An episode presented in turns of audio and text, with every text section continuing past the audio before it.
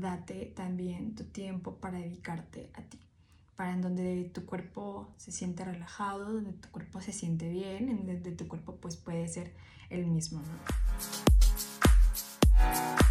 no pretendo enseñarte, solo quiero motivarte. Yo soy Jocelyn Hernández y quiero que tú vivas al límite un día a la vez.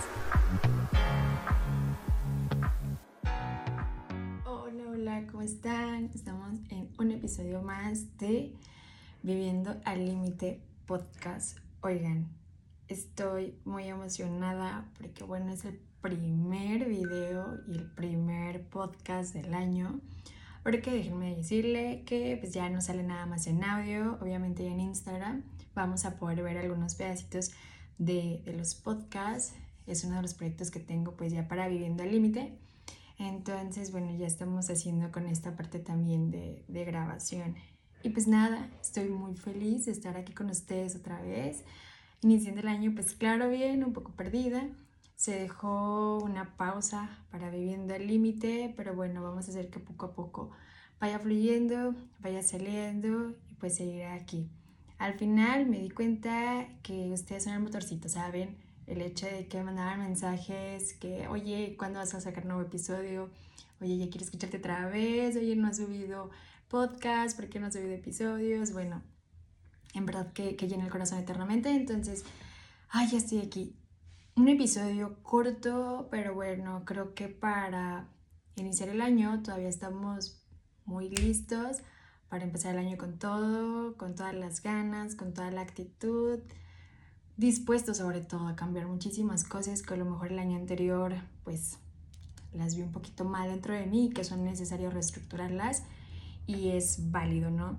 Entonces, como ya vieron en, en el título de este episodio, vamos a hablar de este tema tan sonado, tan, tan que nos resuena dentro de nosotros, que es el procrastinar. O sea, creo que es una de las problemáticas que tenemos actualmente en cuestión de, de aplazar muchas cosas, ¿no? Vamos viendo primero que este término de procrastinar es aplazar, es dejar una obligación, algún trabajo, algún pendiente para después, ¿no? Y se nos hace muy fácil pero pues ya después tenemos como consecuencias que el estrés, que la presión, este, ansiedad, ¿por qué? Porque dejamos que todo pase y cuando tenemos el tiempo y el momento para poder realizarlo, no lo hacemos, ¿no? Lo dejamos pasar, dejamos que todo siga fluyendo, no me preocupo, entonces viene el problema después, cuando quiero abarcar todo, quiero terminar todo, pero pues entro en un colapso y generamos estrés en nuestro cuerpo que bueno, ya ni les cuento en qué termina todo este estrés porque vienen ya enfermedades y algo muy común ahorita que es la cuestión de la ansiedad. El trabajar toda esta parte dentro de nosotros tiene que ser creo que algo muy fundamental. Y qué mejor que empezar el año así. Y fíjense que, que me ha surgido este, este episodio justamente porque les voy a ser sincera, o sea, se los hablo y se los quiero compartir porque es y ha sido en cierta parte de mi vida el pan de cada día, procrastinar. Y ahorita actualmente que me encuentro estudiando una maestría, me voy a quemar, pero es la realidad, porque aquí hablamos con verdades. Procrastinar ha sido mi pasión.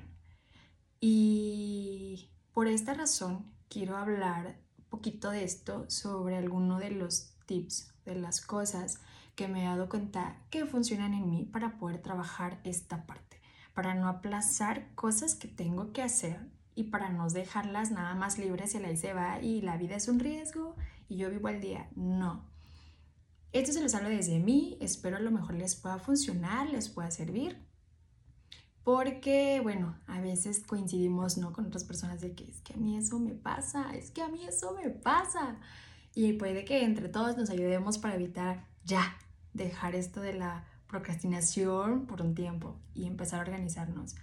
Entonces aquí les comparto algunas de las cosas que me he analizado y me he dado cuenta que generan que yo haga esto. Eh, la primera ha sido de que, por ejemplo, en momentos que yo me tengo que dedicar a muchas cosas, actualmente pues me dedico, este, tengo esta parte de, mi negocio, soy docente, mmm, me, me, encuentro siendo coordinadora en, diversas, en diversos grupos, en, en diversas fraternidades. Estoy estudiando una maestría, entonces es como que muchísimas actividades, ¿no? Algo muy importante es empezar a delegar uno.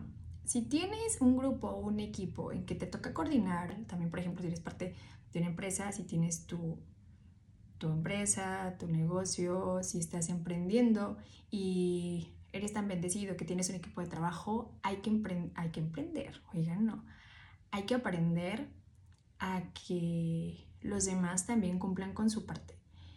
Es algo que tenemos que trabajar porque a veces dices que a mí me gusta que lo hagan así, pero claro, puedes enseñar, hacer, este, entender o comentar o platicar, dialogar con este, tu equipo sobre cómo te gustan las cosas y entre ambos trabajarlo. No te vas a poner tampoco rueda exigente, claro, como, como cual debe ser, porque si es tu empresa y, y este, tu trabajo, pues claro que pides exigencia, pero no tomarte todo como, esto no me gusta, yo lo voy a hacer de manera, ¿no? Hay que aprender y hay que confiar en nuestro equipo de trabajo para que hagan las cosas. Entonces, una cosa para esta cuestión, iban a decir, ¿y qué tiene que ver el lazo como procrastinar? Porque al final ese tipo de situaciones nos generan tensión y que nosotros por querer, este, como liberarnos de todo eso, el cuerpo busca soltar y nosotros buscamos salir de esto y empezamos a aplazar. Yo lo puedo hacer sola, pero ahorita no, ¿no? Entonces, qué mejor que aprender también a organizar nuestro equipo de trabajo si lo tenemos. Y si no, viene este segundo punto, aprender a organizarnos, priorizar, priorizar actividades que tenemos que realizar. Si tengo, por ejemplo, mi emprendimiento y ahorita mi prioridad es mi emprendimiento, ok, entonces dentro de tu emprendimiento, aprende a organizar qué actividades tienes que hacer, qué es lo que es necesario abarcar y sobre eso empieza a actuar. Al momento que nosotros tenemos organizados nuestro cerebro también mágicamente, pero posiblemente no es mágico porque o sea, es, un esquema, nuestro cerebro acata mejor las cosas. Entonces el hecho de que nosotros tengamos ya organizado y bien secuenciado cuáles son las actividades que debemos realizar, priorizadas, o sea, que tengo que sacar este trabajo, lo más pronto posible, esto es lo que me va a generar más tiempo, esto es lo que me genera más dedicación, esto que yo sé que a lo mejor es un poquito más fácil, me genera menos tiempo y que lo puedo hacer sin menos tensión, ah, ok, vamos organizándonos, vamos haciendo una lista en donde yo diga, es necesario yo empezar con esto, después hago esto. ¿Por qué? Porque al final hasta a nosotros mismos nos genera una seguridad de las cosas que debo realizar y nos permite estar al pendiente de todo sin olvidar nada. Porque cuando no lo organizamos, cuando dejamos que todo fluya y que siga el día, ¿qué es el problema que pasa? Que se nos olvidan las cosas. Al final me di cuenta que me faltaba un trabajo por sacar, que tenía una cita que atender, que tenía un pedido que entregar y por no escribirlo, no plasmarlo, no organizarlo y no priorizarlo, se te va, quieres sacar todo el último y ya vienes con esta parte del estrés, la desesperación, la ansiedad y todo.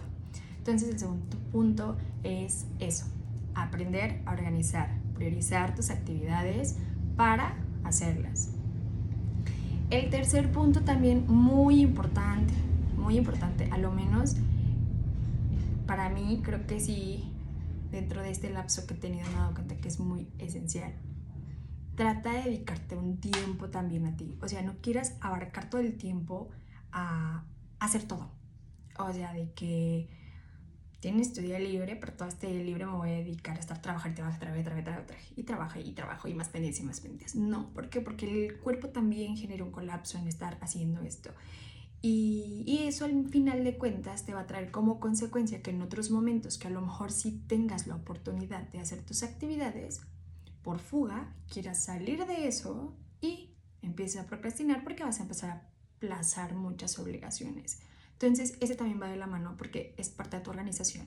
O sea, cómo a tus actividades que puedes hacer dentro de lo laboral, dentro de lo que tengas a lo mejor un poquito de más peso de trabajo, pero date también tu tiempo para dedicarte a ti para en donde tu cuerpo se siente relajado, donde tu cuerpo se siente bien, en donde tu cuerpo pues puede ser el mismo, ¿no? Viene una cuarta eh, que esta yo la he visto y sentido de manera personal y que me, me ha ayudado y que me he dado cuenta que ha sido un factor de, ay, pues de motivación. La apariencia física. Y no es que sea muy de aparente de, ay, está aquí. Pero arréglate. Cuando vas a hacer tus actividades, y más cuando es home office y que estás en casa y que te gusta andar en pijamita y que gusta andar en pantuflas y eso. Pero déjame decirte algo, y te lo digo porque a mí me pasa, y me ha pasado mucho, es de que cuando yo ando en pijama, cuando ando en pantuflas, es un flojera. Es aventar flojera por todos lados.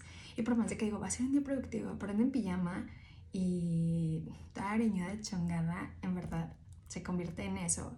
Eh, procrastinar. O sea, es flojera, no quiero hacer las cosas, a lo mejor tengo el tiempo, pero la verdad no. Es curioso cómo el cuerpo hasta en eso se acopla. Entonces, si vas a trabajar en casa, este, o si no, también cuando a trabajo y eso, o sea, arréglate, tu cuerpo se siente bien, tu cuerpo a partir de eso también agarra muchísima energía y dice, vamos a hacer las cosas, te sientes motivada, te sientes bien, entonces eso te ayuda a poder sacar tus pendientes y a poder trabajar de la mejor manera. O sea, a sentirte a gusto contigo mismo, ¿no? O contigo misma. Entonces, es otro tip que también te doy, es la parte chuliate.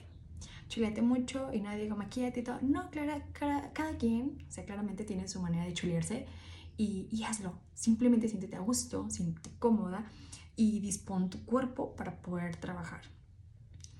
Y esto es uno de los, de los tips que a mí me he dado cuenta en mi persona que son necesarios, que son este, muy pertinentes tenerlos en cuenta y que ojalá pues a ti también te puedan servir. No es algo del otro mundo, creo que estamos por nuestro estilo de vida sufriendo muchísimo por este tema de aplazar, porque nuestro cuerpo realmente a veces quiere una salida, pero pues no hay que darle tampoco en excesos, ¿no? Hay que mantener una balanza. Como les decía, también no vamos a ponernos excesivamente a cargas de trabajo muy fuertes, pero también no vamos a dejar muchos tiempos muertos o perdidos que podemos utilizar para cosas productivas y que son necesarias. Entonces, se las comparto justamente ahorita que me encontraba en este lapso, poquito antes de ponerme a estudiar, y dije, bueno, si yo estoy viendo que esto me está sirviendo para ponerme pilas en cuestión de mi estudio, en este caso es este, la maestría, y a poder sacar mis pendientes y todo lo que tengo que realizar, entonces quiero compartírselos para que ustedes también a lo mejor se den cuenta cómo trabajarlo. Algo que sí creo que a todos nos cae bien o todos es necesario que lo hagamos para poder evitar esto es la organización organizar nuestros tiempos y ponerle relevancia. Ya los puntos extras, como en mi caso, que a lo mejor es decir, bueno, me voy a poner a hacer las cosas, deja peinarme, aunque sea poner un poquito rímel y eso, para ponerme a trabajar, a lo mejor ya es muy mío, pero quizás también te puede servir a ti. Y te motiva y pues nos ayuda a sacar pues, todo esto adelante, ¿verdad? Entonces, pues nada, me dio muchísimo gusto regresar con ustedes, en verdad. Pareciera que no, pero sí se extraña. Y justamente por procrastinar es como viviendo el límite se tomó una pausa porque la señorita tenía muchas cosas y pendientes que hacer. Pero estamos ya trabajando en esto de la procrastinación, así es de que estoy aquí contándoles esto y ya organizando todo el tiempo para pues seguir con ustedes con diferentes temas otra vez para que ustedes me estén escuchando y yo leyendo sus mensajitos tan bonitos como siempre. Entonces pues fue un placer haber estado otra vez aquí con ustedes en Viviendo al Límite Podcast. Y hasta la próxima.